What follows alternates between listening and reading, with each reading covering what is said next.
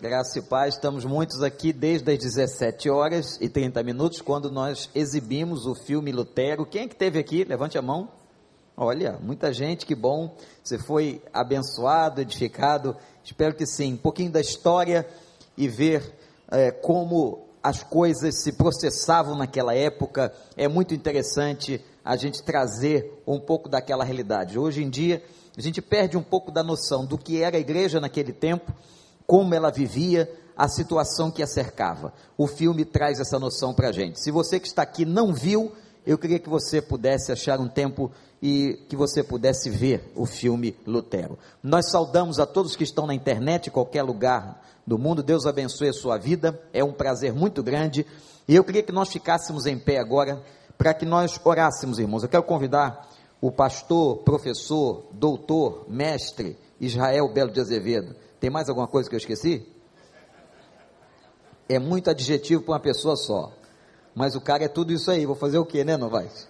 O cara é bom mesmo. Vou convidar o Joel. Joel de Brito, vem aqui. Vamos orar. E a gente quer agradecer esses três dias com Israel. Tem sido realmente muito abençoador edificante. Nós vamos orar por ele. Vamos orar pela Igreja Batista Itacuruçá, igreja onde ele serve como pastor, orar pela sua família, Rita, Raquel, a esposa e a filha. Vamos pedir a Deus que dê graça à vida desse seu servo, que mais uma vez ele possa ser instrumento do Senhor para nos falar e nos ensinar o coração. Você podia estender sua mão para cá? Vamos orar. Pai querido, muito obrigado porque o Senhor acrescentou este dia de vida a cada um de nós. Muito obrigado porque o que nos traz aqui é Jesus Cristo que nos salvou.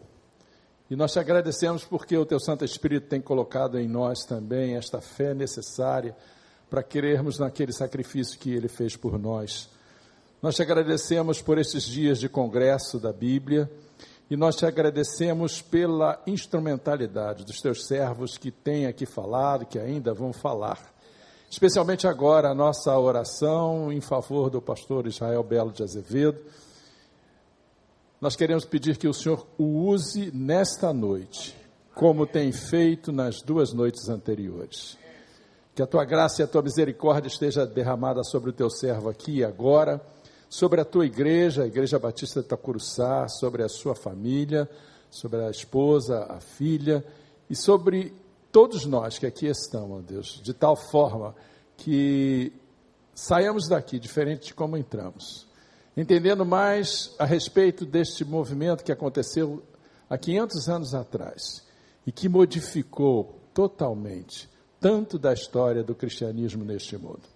Eu oro assim agradecido em nome pelo amor de Jesus Cristo. Amém. Vamos agradecer, irmãos, a presença do pastor Israel mais uma vez? Podem sentar. Não se assentem, por favor, que eu vou pedir uma. Vou fazer uma enquete aqui agora. Porque eu, porque eu estou aqui, hoje é o terceiro dia, né? ou a terceira noite, melhor dizendo, e Novaes que vai falar daqui a pouco também, tanto faz.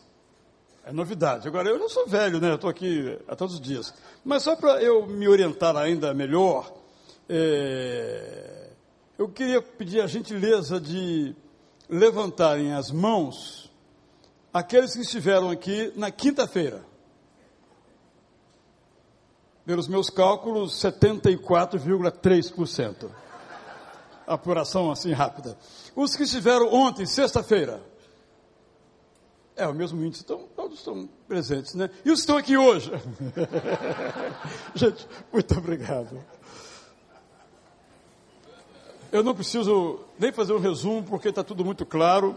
E eu quero dizer aos irmãos que eu tenho alegria de a cada manhã enviar um bom dia por WhatsApp, texto com o link para o áudio no YouTube. E nós que militamos nestas searas Muitas vezes agimos por teimosia, mas outras vezes, porque os estímulos que recebemos realmente nos tocam. Eu quero ler então uma mensagem que eu recebi, porque me alegrou tanto, eu tenho certeza que todos vão se alegrar comigo, depois que eu mandei o bom dia de hoje. Uma pessoa de Fortaleza me escreveu o seguinte: Quero lhe dizer que você é usado poderosamente pelo Senhor. Eis o testemunho dela. Isso realmente foi emocionante para mim. Eu quero compartilhar com os irmãos. Minha mãe era muito bem casada com meu pai por 53 anos de muito amor, cumplicidade e harmonia. Mas ele adoeceu há alguns anos e veio a falecer em janeiro. E ela estava tentando superar essa perda e essa imensa tristeza com o apoio das filhas e netos. Eu já havia dado a ela vários livros que tinha lido. Segunda-feira, depois da sua ida à primeira igreja de Fortaleza, eu preguei lá domingo passado, eu fui à sua casa e deixei um bom dia amigo para ela. É um livro chamado Bom Dia Amigo. Em pouco tempo, ela estava lendo para frente e para trás e me ligou chorando, dizendo que nunca tinha sido tão impactada com um livro e que, ele estava, que ela estava curada. Não tinha mais choro, só saudade. E que a vida dela ia continuar com muita alegria por tudo que tinha vivido. Gratidão é minha palavra estará sempre nas minhas orações. E você estará sempre nas orações para que Deus continue te inspirando poderosamente. Eu trago essa história porque o nosso negócio como pastores, como cristãos, quero sublinhar essas duas dimensões, é abençoar pessoas, compreendidos, aceitos ou não. Continuamos buscando, sei que também é o lema da sua vida, abençoar pessoas. Então, quando a gente recebe a mensagem desta, ou como recebi uma de uma prisioneira. Estou aqui no Talavera Bruce, tenho seis anos para cumprir, não sou evangélica. Estou lendo o seu livro do ano passado, 2015, e eu não sou mais a mesma pessoa. Então eu trago, não está vendo esse livro aqui, eu só estou sublinhando como você também pode ser alguém que abençoa outras pessoas. Porque a nossa dimensão de vida é tão corrida que a gente geralmente só pensa na gente mesmo e nossa família. Mas nós podemos fazer mais. Amém. Nós podemos ser mais. Amém. Esse mundo precisa de pessoas que creem como nós cremos. E nós precisamos praticar aquilo no qual nós cremos. Prometi e cumpri ontem a quem desejar ler a Bíblia o livro Jornada Bíblica gratuitamente, após, se você ontem já pegou, não pegue de novo, mas se não pegou, pode pegar, é um presente. Também o livro Eclésia, em que eu faço uma síntese da evolução dos batistas, acabaram as cópias de ontem, trouxemos as últimas que tem, depois do que então será o livro esgotado. Diante disso, eu quero então é, Lembrar que o Bom Dia Mulher está disponível e vocês, se não gostarem do livro, vão gostar pelo menos de uma das que escreveram a Aurélia, que está aqui presente hoje ao lado do seu marido, Jussara Mote Carvalho. Você pode levar então. O meu texto não é bom, mas o, que ela escreveu é bom. Eu quero então é, dividir a minha fala em duas partes eu quero sublinhar mais uma vez as conquistas da reforma. Os irmãos sabem que os evangélicos no mundo inteiro, os batistas em particular, desculpe a expressão que eu vou usar, têm virado um saco de pancadas. Ser evangélico, ser batista, ser pastor, nós só encontramos palavras nos grandes meios de comunicação depreciativas, negativas. Mas o mundo chamado moderno, o mundo que inclusive permite essas manifestações infelizes e erradas, às vezes merecidas, digamos também, só é possível por causa do protestantismo e por causa dos batistas. Então eu quero sublinhar algumas conquistas que se tornaram comuns no mundo em que vivemos em função da reforma. O primeiro destaque que quero fazer é com relação à autonomia do indivíduo. A Idade Média não conhecia o indivíduo, conhecia a instituição e conhecia comunidades. Esse movimento em torno do qual estão a reforma, a renascença e outras expressões, trazem para o centro da vida o indivíduo. Que nós encontramos na Bíblia também na Bíblia nós temos um encontro, às vezes uma tensão até, entre a comunidade e o indivíduo. Hoje nós lemos o Antigo Testamento, por exemplo, e temos grande dificuldade de entender, por exemplo, porque não só Acã foi apedrejado, mas os seus filhos, sua família e os seus animais. Porque o conceito da vida não era o indivíduo como sumo bem, mas a comunidade. Mas mesmo no Antigo Testamento, nós já encontramos os profetas Jeremias e Ezequiel, sobretudo, sublinhando a necessidade de que aquele que pecar, esse morrerá, não a sua família, não a sua comunidade. No Novo Testamento, embora tenhamos ainda alguns elementos da vida comunitária, quando necessários, tais elementos, nós também temos essa responsabilidade no plano individual. Mas com a institucionalização da fé cristã, perdeu-se um pouco esse valor do indivíduo, tido como incapaz de pensar, incapaz de decidir. Afinal, praticamente todos eram iletrados. Quando então chega a reforma, como parte desse movimento novo e renovador, reformador, revolucionário, o indivíduo então passa a ter autonomia, isto é, passa a ser um indivíduo autônomo, o indivíduo passa a contar. Claro que está ligado à questão da competência da alma para a sua salvação, para a sua decisão ou rejeição da obra salvífica de Cristo, mas isso não fica apenas circunscrito ao ambiente religioso e alcança todas as áreas da vida. É o princípio da autonomia. Há um autor chamado Edgar Young Mullins que escreve um livro sobre o indivíduo como um axioma, como aquele que reúne as dimensões cósmicas e particulares da vida. Tudo tem que passar pelo indivíduo, pelo seu crivo. Claro que isso vai gerar um outro problema, que é o individualismo exacerbado, que eu vou também daqui a pouquinho comentar. Mas essa ideia de indivíduo, ela se deve a todo o movimento do qual faz parte a reforma protestante. Para nós parece que eu estou falando uma coisa aqui muito estranha, porque nós só conhecemos o indivíduo. Mas antes da reforma, só se conhecia a comunidade.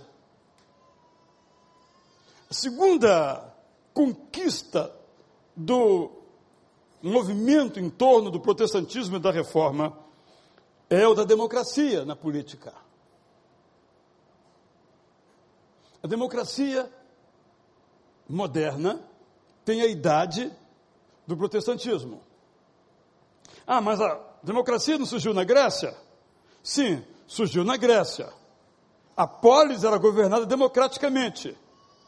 Mas quem era o demo que governava? Era a elite, era aristocracia. Quem falava era a elite. Não os escravos, não o povão. Às vezes se idolatra a democracia grega mas era a democracia de alguns. É, o protestantismo, com seus conceitos de liberdade de expressão, baseado no indivíduo, que permite que surjam os estados modernos democráticos, seja parlamentarista ou presidencialista, mas a sociedade, através dos mecanismos diretos ou de representação, que rege o Estado e não o contrário. Não é um déspota que diz o que as pessoas creem ou o que as pessoas fazem. É o povo que diz, daí as várias expressões sobre a democracia, o que o Estado deve fazer para o bem comum. Idealmente, portanto, a democracia é um valor que deriva das conquistas relacionadas ao protestantismo e, muito particularmente, aos batistas. A Thomas Harris, que ontem mencionei, outro na cadeia, aos 40 anos de idade, que disse que o rei não pode interferir na consciência de um cidadão. Na consciência de um indivíduo, ele é o rei, não o rei da Inglaterra. Obviamente, era um subversivo, era um advogado, não era pastor, era um advogado batista. Um terceiro valor, que contém elementos também bastante ambivalentes, é o valor da secularização. E aqui eu estou usando esse termo como a valorização do trabalho, da tecnologia e da ciência. Secularização, de certo modo, representa uma distinção, uma divisão entre aquilo que é religioso e aquilo que é não religioso, ou profano, no sentido de não ser religioso. Essa separação permitiu que a tecnologia avançasse, que a ciência avançasse e que o trabalho pudesse ter uma dimensão de sustentação realmente de indivíduos e suas famílias. Num modo chamado modo capitalista, ou do livre é, exercício, ou da livre empresa, ou qualquer ou, outra expressão que nós utilizemos, é uma conquista também desse movimento dos séculos final do 14, 15, 16, a, que está presente a reforma e que está na origem e na consequência, nas duas partes, do protestantismo. Portanto, nós não devemos ter vergonha de ser protestantes. Nós não devemos ter vergonha de ser batistas. Orgulho, não. Orgulho é um dos sete pecados capitais. E vergonha é algo que demanda participar do celebrando a recuperação, celebrando a vida. Nem uma coisa nem outra. Mas temos que ter consciência de que nós fazemos parte dessa história e ajudamos a escrever essa história. Eu destaquei esses três valores: o valor do, do indivíduo, o valor da democracia e o valor da secularização do seu lado positivo, da autonomia dessas áreas para que possam se desenvolver, crescer e trazer mais qualidade de vida às pessoas. Mas nesse contexto eu quero trazer algumas frases para que esses conceitos que eu agora exarei possam ser melhorados. Nós precisamos de uma autonomia que aceite a orientação da teonomia para não ser idolatria. Em outras palavras, a autonomia é indispensável, dela não podemos abrir mão.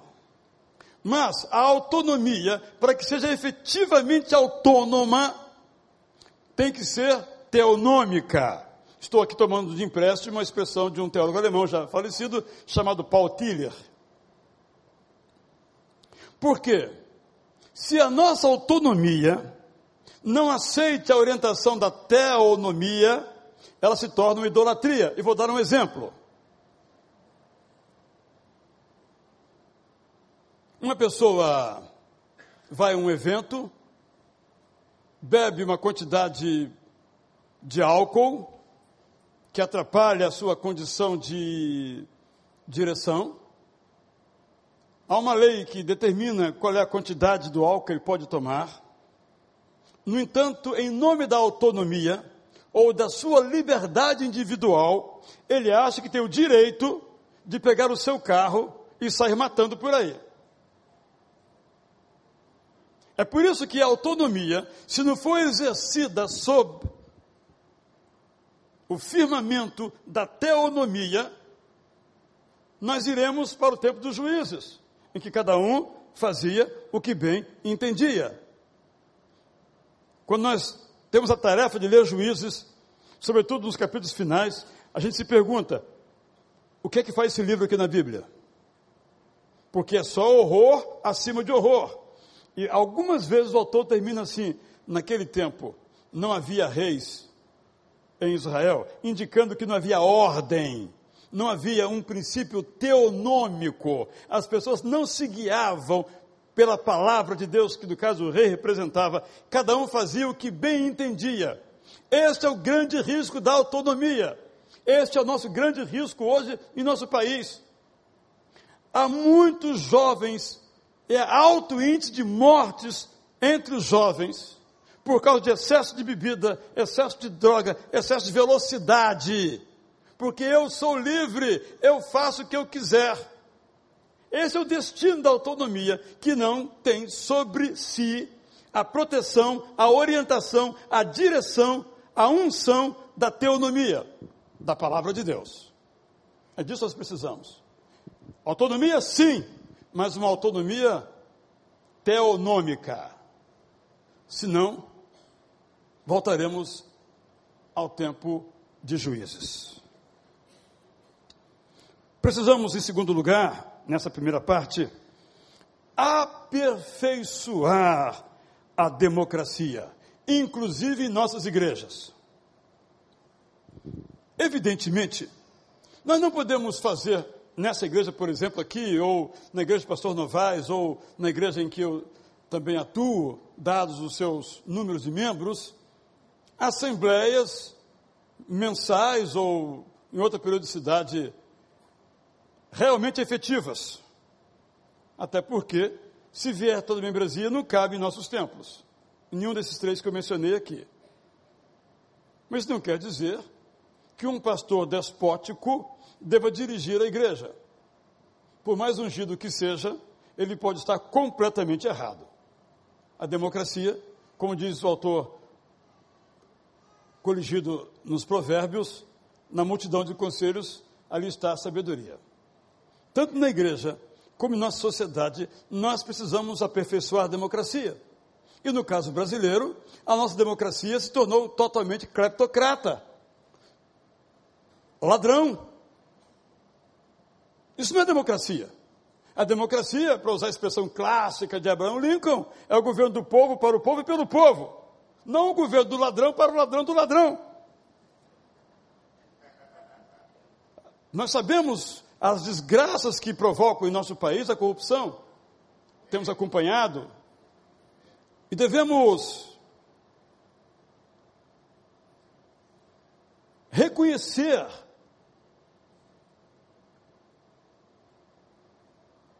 que parte desse movimento que tem procurado diminuir os níveis de corrupção em nosso país saiu da nossa escola bíblica dominical. Porque alguns desses procuradores que têm colocado todo o seu talento na perseguição e posterior condenação desses cleptocratas, aprenderam os valores no interior da Bíblia. Sabe, na vez eu acho o seguinte. Recentemente, então, esse grupo de procuradores, além da direção penal dos processos de ordem penal contra os cleptocratas, agora estão fazendo algo que é tomar os bens, bloquear os bens e pedir a devolução dos bens para o Estado, em outro tipo de processo. Eu acho, Novaes, que esses caras leram o livro de Levítico. Porque toda a justiça do Antigo Testamento é baseada na reparação. O que adianta um cara me roubar e ir para a cadeia? A mim, nada. Mas quando ele me devolve, e o Levite disse que devolver com acréscimo de 20%, ou a quinta parte. Então, o princípio da justiça no Antigo Testamento, no Código Deuteronômico e Levítico em particular, é uma justiça que haja uma devolução, uma reparação, ou da vida. Por isso, naquele contexto que não se aplica, penso eu, aos nossos dias de hoje, a pena de morte, e também a reparação de aquilo que foi surrupiado, que foi tirado. Como alguns desses procuradores são batistas, eu imagino que lá no fundo, talvez quase que inconscientemente, o que é muito bom, porque a educação, quando ela entra na nossa alma, ela se torna quase que inconsciente e, e na prática mesmo, se lembraram que uma boa justiça tem que ser, tem que incluir a ideia da reparação, da devolução, para que de fato haja justiça, haja equidade. Amém. Nós temos que aperfeiçoar a nossa democracia. E no caso brasileiro, além dos mecanismos de representação, para que não sejamos representados por criptocratas, eles precisam ir para a cadeia e devolver o que nos tiraram das escolas, das estradas, da segurança. Precisamos também educar a ciência, o consumo e o trabalho para que não virem divindades. Se é verdade que a reforma contribuiu para o progresso da ciência, ao liberá-la de quaisquer tipo de autorização religiosa para prosseguir em sua jornada, se é verdade que a reforma contribuiu para que o trabalho pudesse ter uma espécie de vida própria, se é verdade que a reforma tem conduzido as pessoas a um consumo, também é verdade que a reforma hoje precisa educar a ciência que o princípio normativo da ciência é aquilo que pode ser feito, deve ser feito. E ela cresce. Mas não está correto, porque há coisas que ciência pode fazer, mas não deve fazer. Eu me recordo quando aquele cientista que clonou a Dolly, escreveu um longo artigo publicado nos jornais do mundo inteiro, em que ele se perguntava: nós da ciência precisamos que a sociedade nos diga até onde nós podemos ir. Então a nossa tarefa hoje é discutir ciência, colocar limites às ciências, orientar as ciências qual o caminho que ela deve tomar, não apenas para a indústria, mas para servir aos outros, para fazer mais alimentos e melhores, por exemplo. É uma nossa tarefa.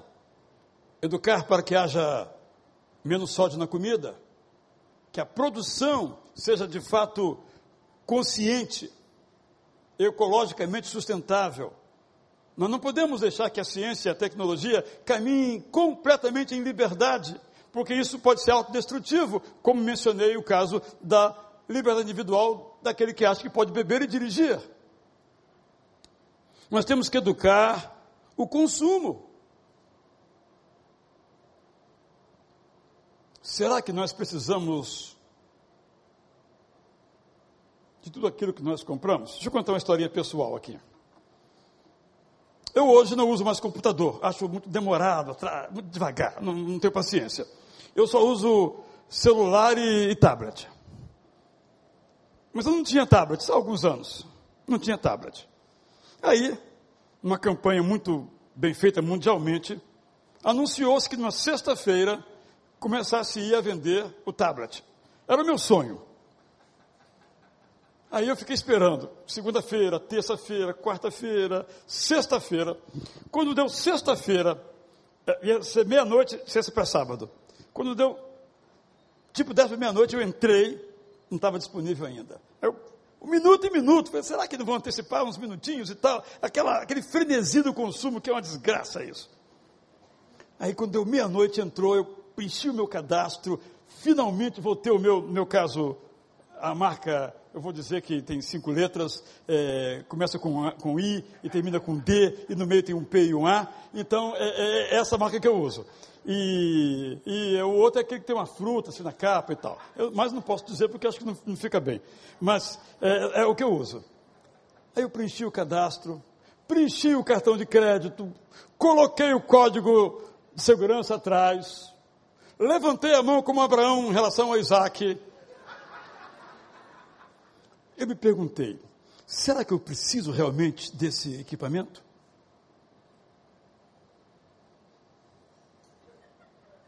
Baixei a mão e não comprei. Eu conto essa história porque é uma história que me honra. Então a gente conta histórias que honram a gente, é verdade? Às vezes a gente conta algumas que não honram, né? Por quê? Nós não precisamos de tudo que nós compramos. Carros cada vez maiores, cada vez mais velozes. Para quê? Então, nem tudo aquilo que nós podemos consumir, nós devemos consumir. Então, se a reforma nos ajudou a, a liberdade de escolher e de consumir por causa do dinheiro que nós temos, tem que nos ajudar também a, também a educar a nossa capacidade de consumir. E em relação ao trabalho, preguei uma série alguns anos, Wander, sobre Efésios 5, 6. Quando eu cheguei no trabalho, eu fiquei meio com dificuldade, porque fala de escravos. Nós não somos escravos. Aí eu fui ser banca numa tese de mestrado e a tese do cara era sobre os bancários. A depressão nos bancários. É uma coisa absurda. Mas os bancos preferem pagar licença, qualquer outra coisa, do que dar condições melhores aos bancários. Eu disse, são escravos. Na verdade, não mudou muito o mundo do trabalho. Ele é mais bonitinho, sofisticadinho, mas nós somos escravos. Então, aquilo que o Paulo diz sobre os escravos e o trabalho e os senhores não mudou em nada. Metas. Eu fui num banco pagar uma continha. Como eu sou meio folgado, me debrucei assim para olhar a mesa da moça, da, do caixa, e olhei que aqui embaixo escrito assim: para o caixa, não esqueça de oferecer seguro. O que, que tem a ver o caixa com venda de seguro? E ela tem metas para bater. Se ela não bater aquela meta, se ela bater não acontece nada, mas se ela não bater, acontece. Nós temos que contribuir para, em lugar de precarizar o trabalho, não sabe o que estou falando, de dignificar o trabalhador. Se não fizermos isto, o trabalho vira também um Deus, como a ciência ou como o consumo. No plano interno, eu quero voltar então aos nossos três solas, sola fide, solos Cristo, sola escritura, para dizer, primeiramente, em relação à sola fide, nós precisamos de uma revolução da graça que nos deu o compasso para viver. A graça não pode ser apenas aquele momento em que fomos alcançados e salvos. A graça há que ser um compasso no qual nós vivamos. Respiremos em relação a nós mesmos e em relação ao nosso próximo. Eu gosto de brincar dizendo o seguinte: há uma frase atribuída a um político mineiro há muitos anos que dizia o seguinte: para os inimigos, a lei, para os amigos, tudo. Para dizer o seguinte: quando nós erramos, nós esperamos que sejam graciosos, graciosas para conosco, que nos compreendam, que nos entendam. Não tivemos a intenção, nós somos bons, foi um deslize. Mas quando o outro erra, nós passamos com o trator em cima. Então a graça que queremos para nós, nossos relacionamentos, precisamos querer para os outros. A nossa vida há que dar o fruto do Espírito, aquela linda relação que Paulo faz na sua carta evangélica aos Gálatas. Mencionei, quero repetir, que nós temos uma grande dificuldade de entender a graça, teologicamente e existencialmente falando nós ainda acreditamos, lá no fundo do nosso coração, no mérito. Como se eu fosse salvo por ter feito por onde? Quando na verdade eu era como um monte de ossos secos num vale ressequido. Foi o Espírito Santo que soprou e trouxe a esse osso vida, sangue, carne, pele, ressurreição. Você não fez nada para ser salvo. Eu não fiz nada para ser salvo. Não há mérito algum em mim por ser salvo. Eu não gosto muito, não gosto muito da expressão povo de Deus, porque o povo de Deus aqui do Rio de Janeiro, ela é verdadeira, mas eu não gosto. Porque no fundo me parece que ela contém uma dimensão de orgulho. Eu faço parte do povo de Deus. Como se eu merecesse fazer parte do povo de Deus. Claro que a expressão não quer dizer isso, mas às vezes nós a usamos nesse sentido. O que nós precisamos é agir e viver dando o fruto da graça que não inclui nenhum tipo de orgulho e não inclui nenhuma dimensão de merecimento próprio. Eu, Israel Belo de Azevedo, não mereço ir para o céu.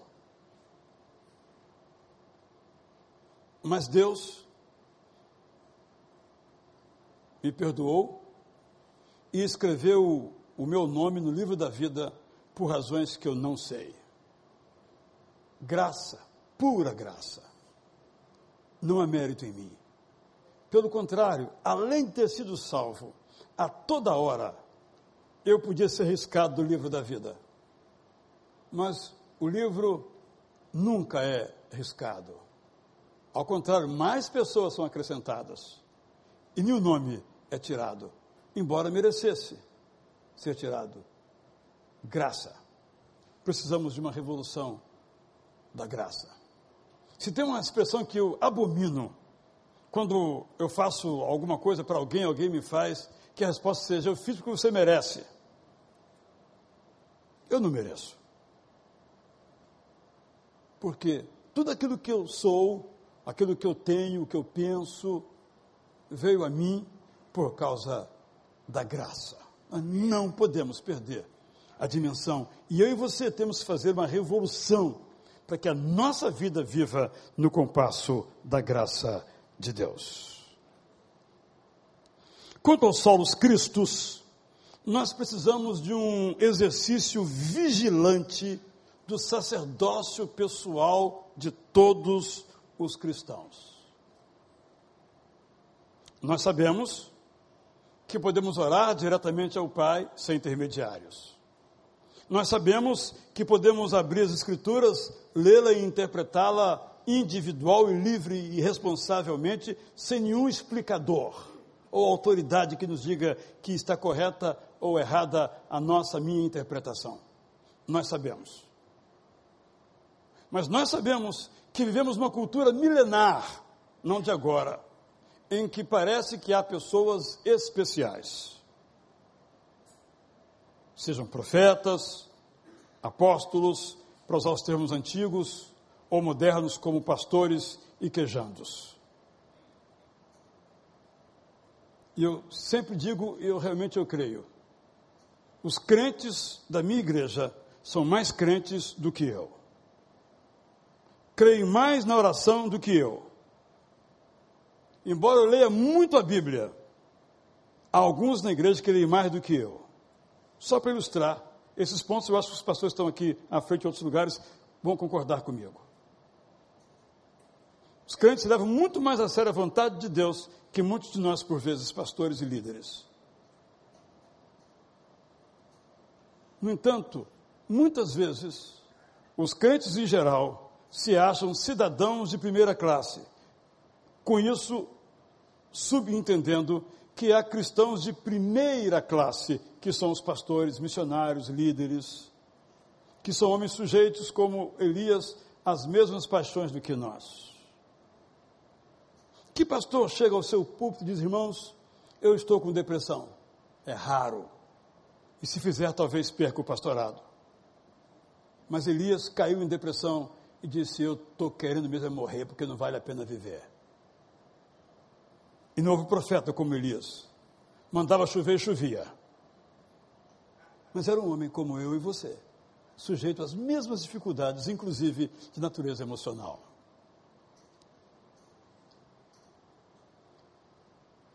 Precisamos de vigiar nós pastores vigiar, para não sermos vistos, vistos como ungidos do Senhor, e agindo como se fôssemos ungidos do Senhor, como se fossem pessoas especiais.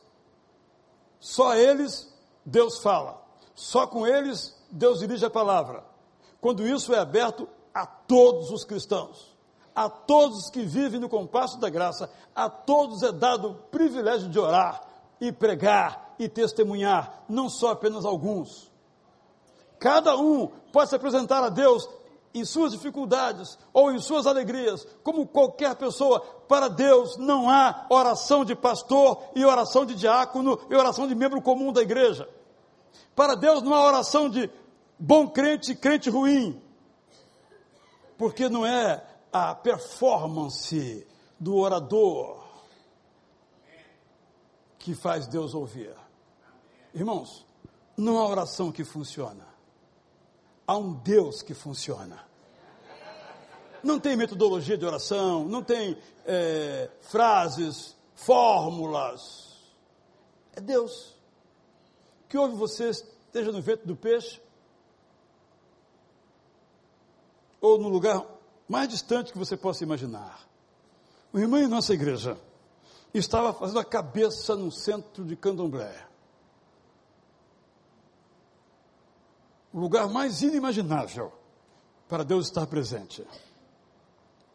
E quando ela se abaixou para que começassem os trabalhos de cortar o seu cabelo, então ela receber a divindade lá, a sua cabeça começou a doer. E uma luz começou a penetrar. Ela via nitidamente que fosse um relâmpago entrando na sua luz e cortando o corpo de cima a baixo. Ela se livrou daqueles que a seguravam para aquela finalidade ritual. E correu para um orelhão, ainda havia esse negócio naquela época, e ligou para o irmão, que ela sabia que era cristã, uma pessoa sabia que era cristã, e disse: Eu estou entregando a minha vida a Jesus Cristo. No lugar menos improvável, no momento menos possível. Porque eu sempre me lembro da oração de Jonas. Jonas, que, embora fosse profeta, não tinha virtude nenhuma. Era um trânsfuga, desobediente, arrogante, metido. Na minha equipe de pastores, estava fora. Mas veja bem, Deus manda ele ir para lá, ele vai para cá. Aí a história vocês conhecem. Quando o negócio aperta, dentro do ventre de um peixe, ele ora. Eu, se fosse Deus, não escutava. Já teve a sua chance, meu caro. Você agora está fugindo de mim, ainda me ora ainda. Vem a mim em oração. Se eu fosse Deus, eu deixava o peixe acabar de triturar o cara. Aí Deus pega, responde a oração de Jonas. O peixe vai para uma praia, passa mal, tem uma congestão, vomita o cidadão, e ele depois vai pregar, e para piorar, ele prega sem acreditar na mensagem. O povo se converte e fica arrependido de ter pregado. E o livro acaba com ele reclamando de Deus. Mas é assim. Nós não somos muito diferentes de Jonas, cá entre nós que ninguém nos escute não é verdade? Mas se nós orarmos a Deus, Ele nos ouve. Temos que vigiar para não colocarmos nenhum tipo de intermediário entre nós e Deus, sejam ideias, tradições, pessoas. Então eu termino, é claro, com só a escritura. Nós precisamos ser leitores e estudiosos apaixonados e sistemáticos da Bíblia. Porque isso, é a sola fide que garante os solos cristos e que permite o sola fide. Ontem foi mencionado aqui, inclusive, um versículo, e até hoje no, aqui no, na chamada do Recreio News, não sei se é, não é Recreio News, né? Alguma coisa News, né? Fique ligado, aqui é mais moderninho, fique ligado. É, do diretor da escola bíblica, ele citou esse versículo, né? Dizendo, é, Jorge, né? Dizendo que às vezes nós erramos por não conhecermos as Escrituras. Vocês sabem que cada geração acha que é melhor que a anterior, mais evoluída do que a anterior, mais sábia que a anterior. Toda geração é assim. Nós somos modernos. Os que vieram de nós são atrasados. Até havia um termo que foi abolido na historiografia chamado de primitivos. Eram primitivos. Nós, os modernos. Eu brinco dizendo, não sei daqui a 200 anos, quando olharem para nós, que adjetivo vão nos dar, né? Aqueles atrasados do século XXI, que, por exemplo, só para ilustrar, desculpe aqui o pessoal da saúde, né?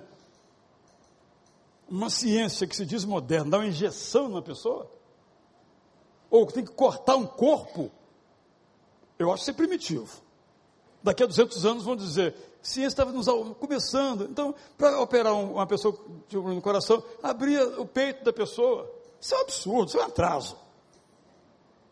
Os médicos sabem que eu estou apenas brincando, imaginando como no futuro vão nos olhar hoje.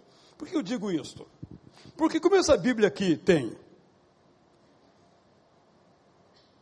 quase dois mil anos, o último livro foi escrito no ano 90 da era cristã, então, portanto, dois mil anos, quase dois mil anos, é um livro velho, ultrapassado, antigo. Não vou ler isso não. Não sei se vocês sabem, mas o diretor daquele, de um filme que releu um conto de fadas, que lembra até meu sobrenome, não vou dizer também qual é, para ninguém ir lá ver, ele disse o seguinte, toda vez que eu vejo uma Bíblia, quando eu vou num hotel, lá dos Gideões, eu tenho vontade de rasgar, triturar a Bíblia. E nós cristãos vamos lá e vemos o filme e aplaudimos ainda, mas é outro capítulo. Porque as pessoas têm um conceito muito errado, por ignorância e má fé, da palavra de Deus. Hoje eu passei o dia com um cara que vocês conhecem, Saul, o rei de Israel. Vou pregar sobre ele amanhã no culto às cinco e meia em nossa igreja. E eu estava pensando como a história daquele homem é profundamente interessante para nós o homem com as virtudes que tinha e como ele foi se perdendo do ponto de vista moral e emocional e acabar como ele terminou, suicidando-se. Uma história tocante, insuperada, insuperável. Às vezes por causa da linguagem, às vezes por causa dos valores elevados solicitados, em função de nossa pressa e superficialidade, nós deixamos de lado a Bíblia. Então, ser bem prático, já falei isso aqui outras vezes, bem prático em relação à Bíblia. Eu tenho certeza que todos aqui, talvez com poucas exceções, pensam que esse livro realmente é a inspirada palavra de Deus. Mas isso é só uma preliminar é só um pressuposto.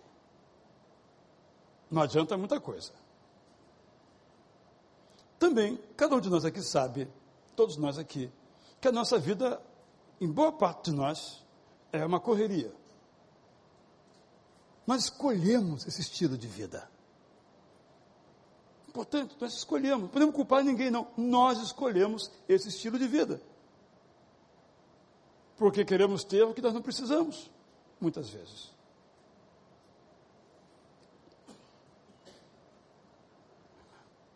Até recentemente, não sei se atualmente ainda existe, tinha um seriado na TNT, acho que é esse o, canal, de um programa chamado Os Pioneiros.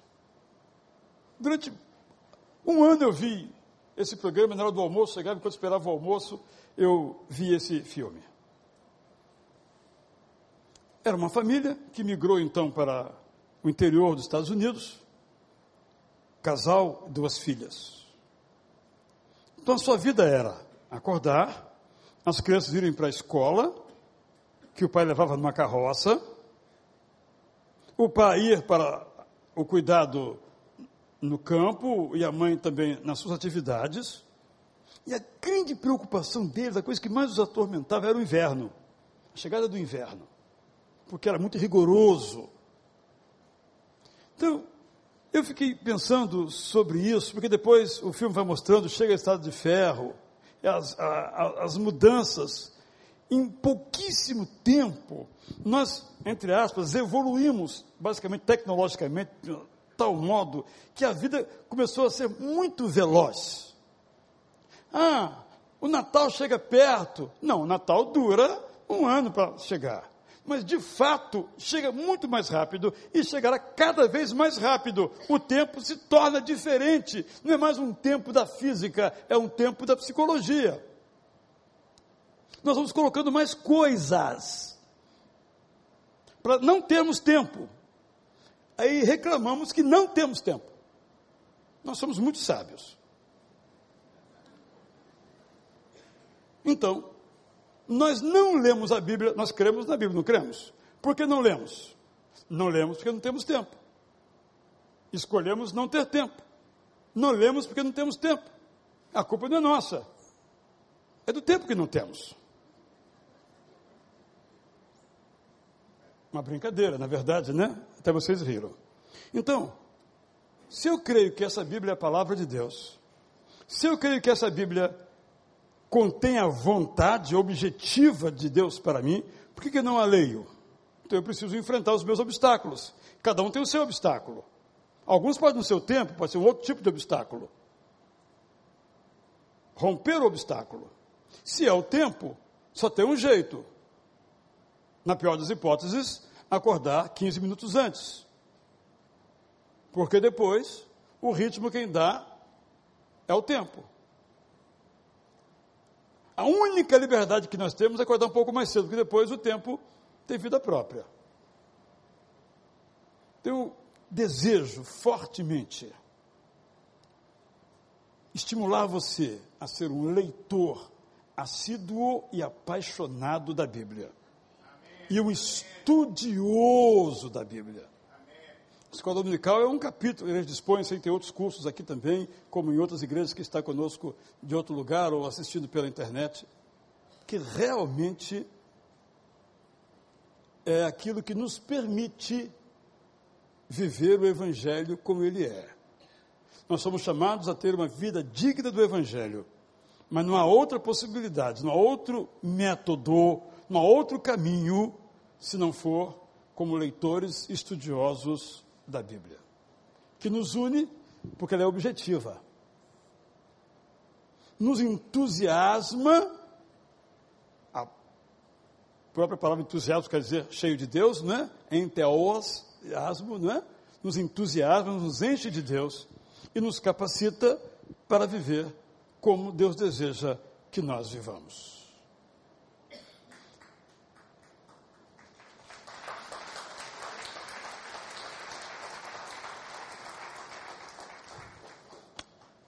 Eu ia dizer mais uma frase, mas nem vou dizer porque a mensagem está dada.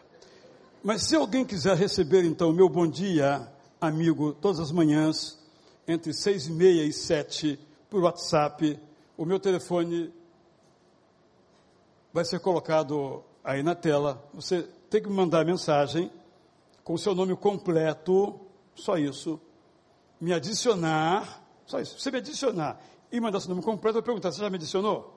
Que se você não me adicionar, você não recebe, eu mando, você não recebe.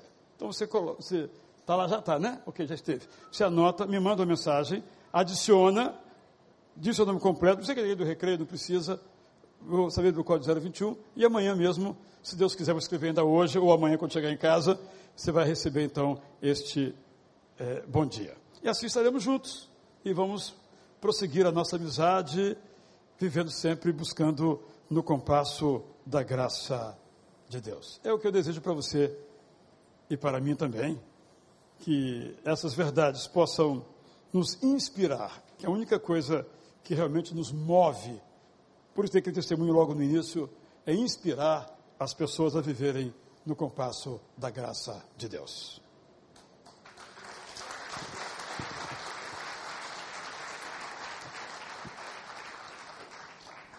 Cadê o outro microfone?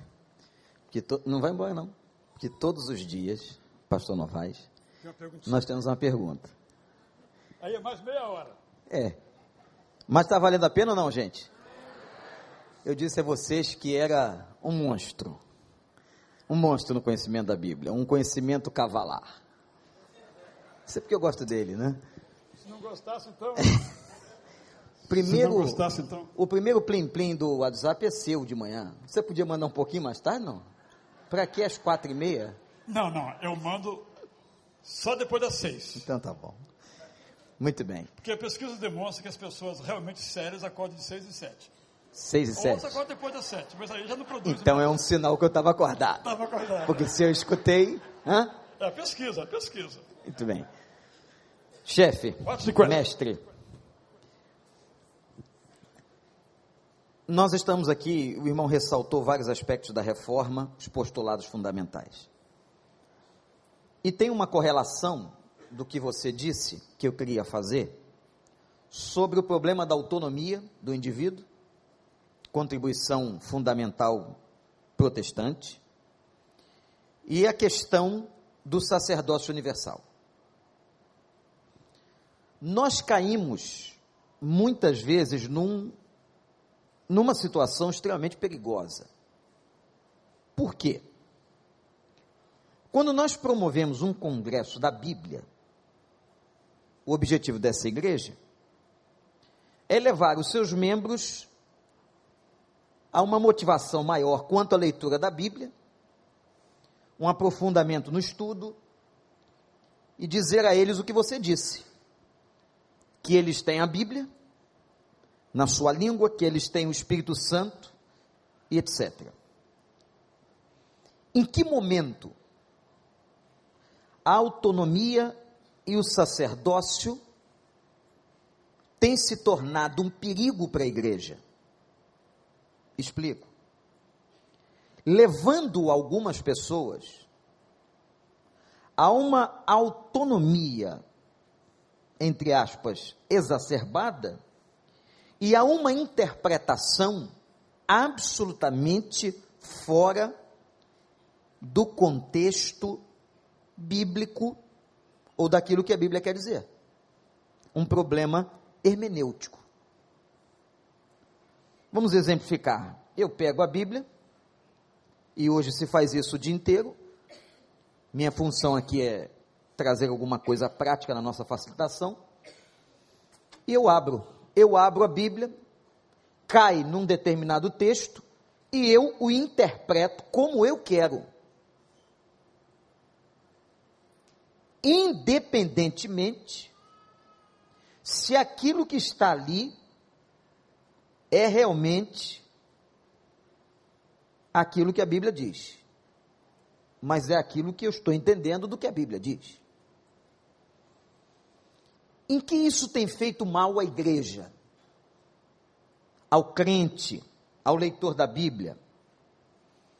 E de que maneira a gente pode resolver esse problema da hermenêutica pessoal que tem a ver com a autonomia e de alguma maneira com o sacerdócio?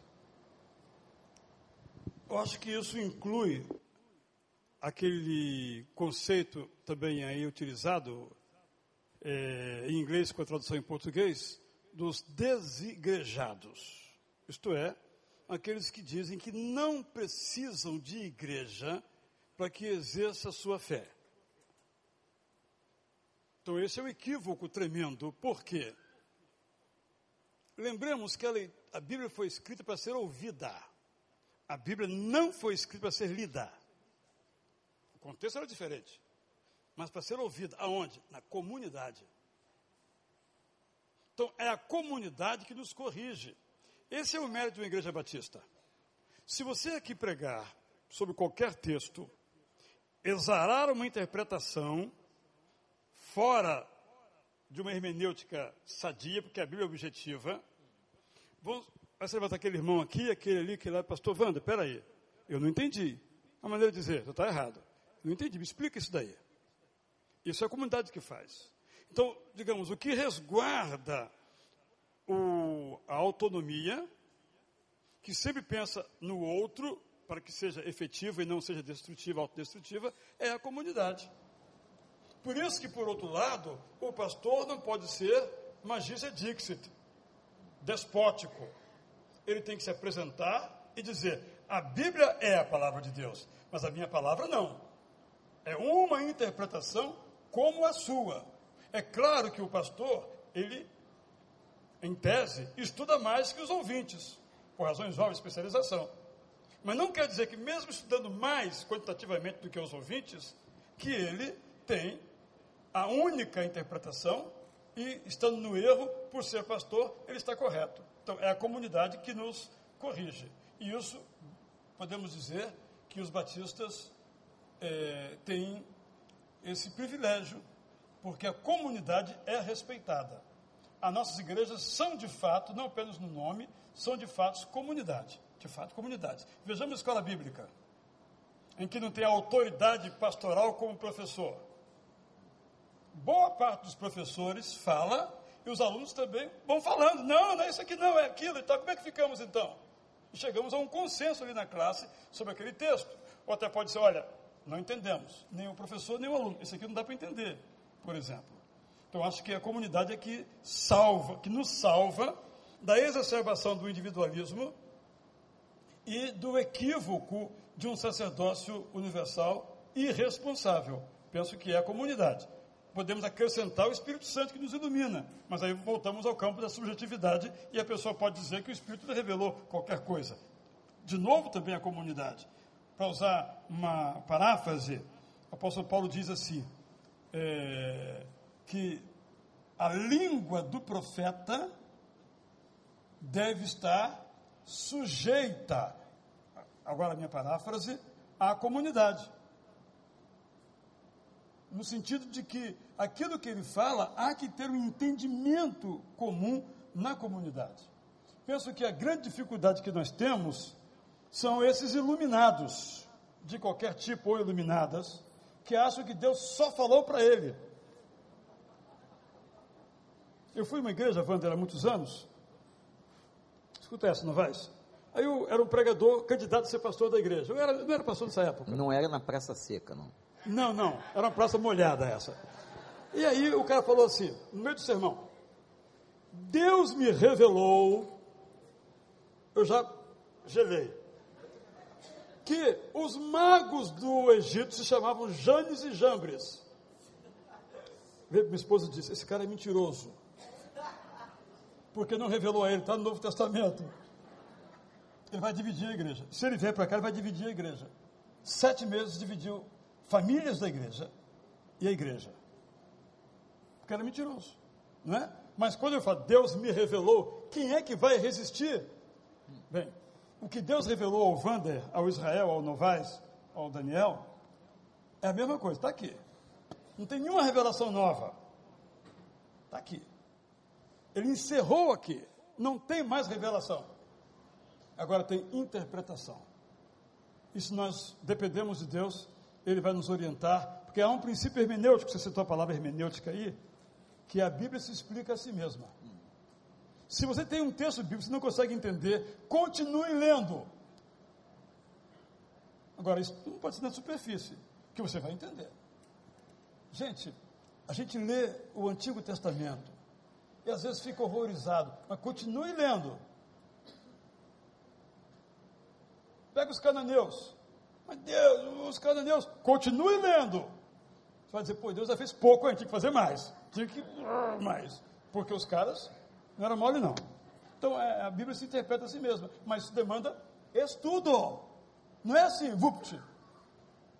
Por isso eu, eu digo que um pastor, para subir um púlpito, tem que estudar 15 horas. E um professor de escola bíblica tem que estudar 15 horas para dar sua aula de escola bíblica. Não basta pegar a revistinha debaixo do braço ir para lá não, isso é brincadeira, tem que estudar. Como eu disse, eu passei o dia inteiro hoje apenas lendo Samuel. Não acabei o sermão, vou acabar quando chegar em casa hoje. Só lendo os textos, porque o texto é tão rico, eu ficava, gente, mas isso aqui eu podia dar, pegar um ano inteiro só na história de, de, de Saul. Né? É, mas não pode ser superficial. Respondi? Não com a profundidade que você esperava.